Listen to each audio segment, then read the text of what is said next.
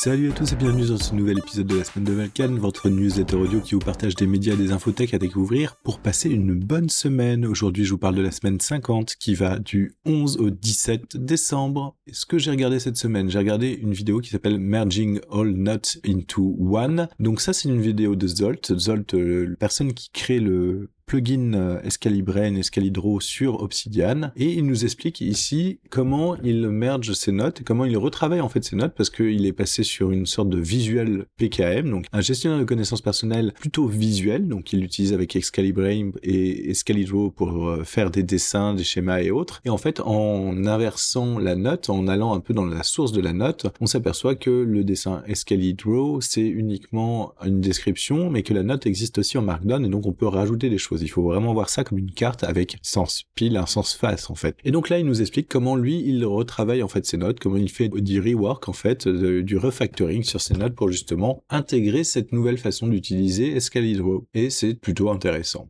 J'ai aussi regardé une vidéo qui s'appelle Oh, I Would Learn to Be Data Analyst. Donc euh, c'est quelqu'un qui revient sur son parcours de data analyst et qui euh, qui explique comment il aimerait euh, en fait l'apprendre s'il devait recommencer à nouveau. Donc c'est une philosophie plutôt intéressante pour ce qu'il faut faire pour apprendre et comment s'y prendre en fait pour apprendre. Et notamment il parle de renforcer en premier lieu ses points forts et de mettre en pratique directement ce qu'on apprend, ce qui à mon avis sont des conseils qui valent dans plusieurs domaines et sont plutôt intéressants à appliquer.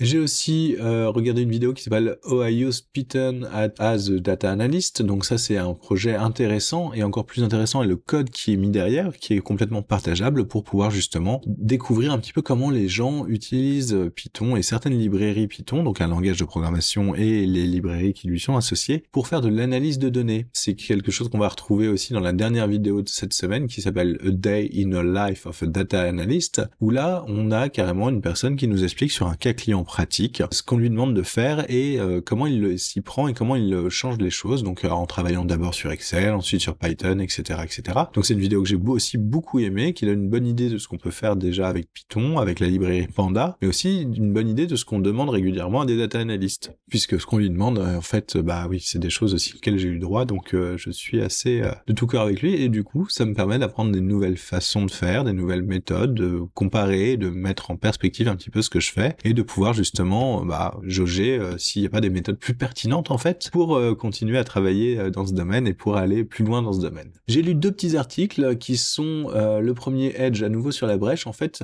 je ne sais pas si vous avez suivi l'actualité au niveau du jeu de rôle, mais donc Edge, la maison d'édition qui édite entre autres l'appel de Cthulhu, appartient à Asmodée qui elle-même appartient à une grosse marque. Cette dernière grosse marque, comme pour Hasbro, a décidé d'annoncer un plan social de se séparer d'un certain pourcentage de ses, de ses effectifs. Donc ça sent pas très bon. On espère que Edge va tenir, puisque surtout qu'on a vu qu'on commençait d'avoir de plus en plus de livres, notamment sur l'appel de Cthulhu. Hein. Bon, après, il y a aussi Le Seigneur des Anneaux, il y a aussi euh, Star Wars, etc., etc. Mais moi, ce qui m'intéresse, c'est essentiellement l'appel de Cthulhu. Si vous suivez le podcast, vous savez. Et du coup, il y a eu des sorties récentes avec la campagne du Serpent à deux têtes, une campagne qui est euh, très pulp. Il y a eu pas mal de choses qui ont été faites. Il y a des annonces qui ont été faites. Une campagne asiatique, les enfants de la peur. Il y a une campagne pulp aussi, le flambeau des profondeurs, qui se passe dans les années 30. Donc il y a pas mal d'annonces qui ont été faites, donc j'espère que ça va bien se passer pour Edge et qu'on va pouvoir voir euh, justement ces, euh, bah, ces nouveaux suppléments sortir. L'autre article, c'est un article qui parle de l'OSR euh, et notamment chez 500 nuances de geek, l'éditeur. Donc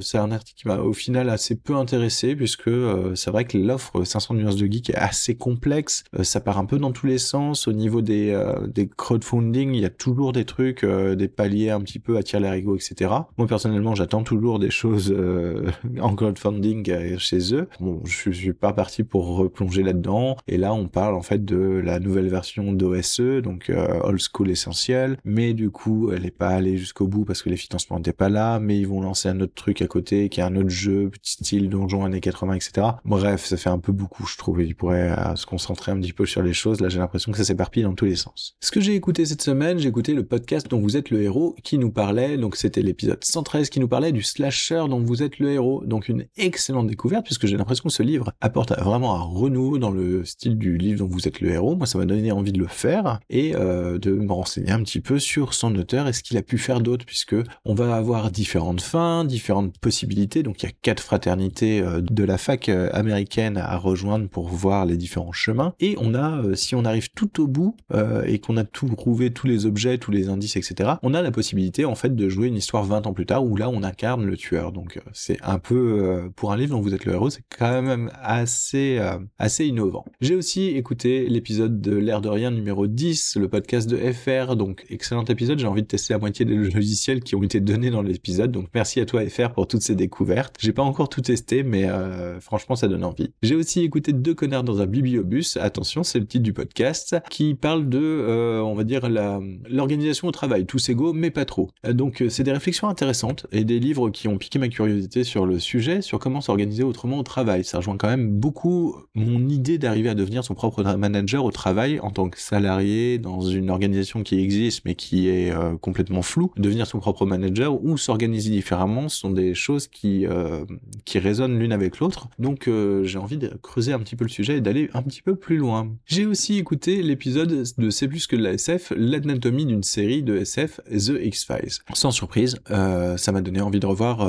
X-Files. Clairement, bon, c'est un peu une série chouchou. J'adore cette série et là le fait de, disséquer un petit peu la façon dont se passent les épisodes X-Files en parlant donc d'un épisode en particulier de la saison 1 qui s'appelle Quand vient la nuit, avec les fameux insectes dans les troncs d'arbres, etc., libérés par les bûcherons. Moi, ça m'a donné envie de refaire la saison 1 qui était très très très très fun. Et en plus, le fait d'avoir toute cette dissection des épisodes, en fait, ça m'a beaucoup inspiré pour la façon dont je vais structurer mes mystères dans Monster of the Week, le jeu de rôle. Donc voilà, ça m'a donné pas mal, d'idées, pas mal d'inspiration. Je pense qu'il va falloir que je me replanche sérieusement sur mes projets de jeu de rôle qui sont un peu en stand-by en ce moment. J'ai aussi écouté l'épisode 49 de New Work City, un spécial Noël, les fêtes de Noël au bureau. Euh, l'épisode a été assez déceptif pour moi, autant l'épisode précédent j'avais trouvé très très fun, notamment avec euh, l'interview de la créatrice de Tartine et Chocolat. Autant là, ça tourne un peu en rond, ça parle des fêtes de bureau, ça se moque beaucoup et ça fait un peu d'humour noir et j'ai un peu tendance à dire que quand euh, des gens euh, dans la RH euh, commencent à faire de l'humour noir sur la façon de virer les gens ou les cadeaux du management pour les nuls, etc. qu'il faut offrir,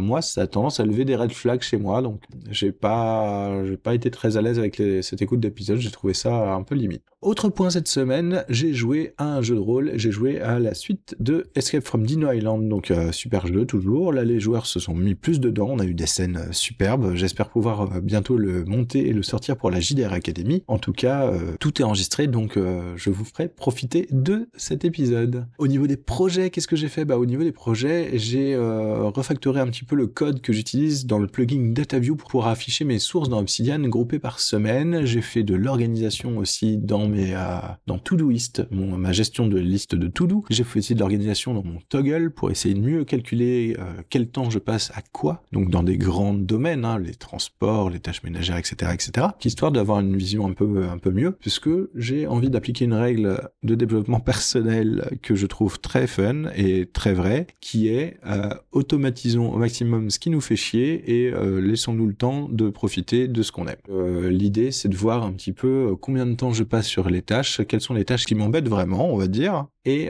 comment essayer de trouver des solutions et des pistes pour automatiser, améliorer, éviter les frictions, réduire le temps que je passe dessus. Voilà, pour cette semaine, je voulais remercier Olive21, FR et Airwick avec qui j'ai correspondu un petit peu sur Mastodon. Merci à vous pour les échanges, c'était très agréable et c'est toujours un grand plaisir de discuter de tout, de rien sur Mastodon avec vous. C'était tout pour cet épisode, j'espère que ça vous a plu, vous trouverez tous les liens dans les notes de l'épisode, n'hésitez pas à partager euh, pour faire connaître le podcast. Vous pouvez aussi laisser 5 étoiles sur les plateformes de podcast sur lesquelles vous écoutez et vous pouvez même interagir avec des messages audio sur Spotify. N'hésitez pas. Sur ce, je vous dis à la semaine prochaine et passez une bonne semaine. Salut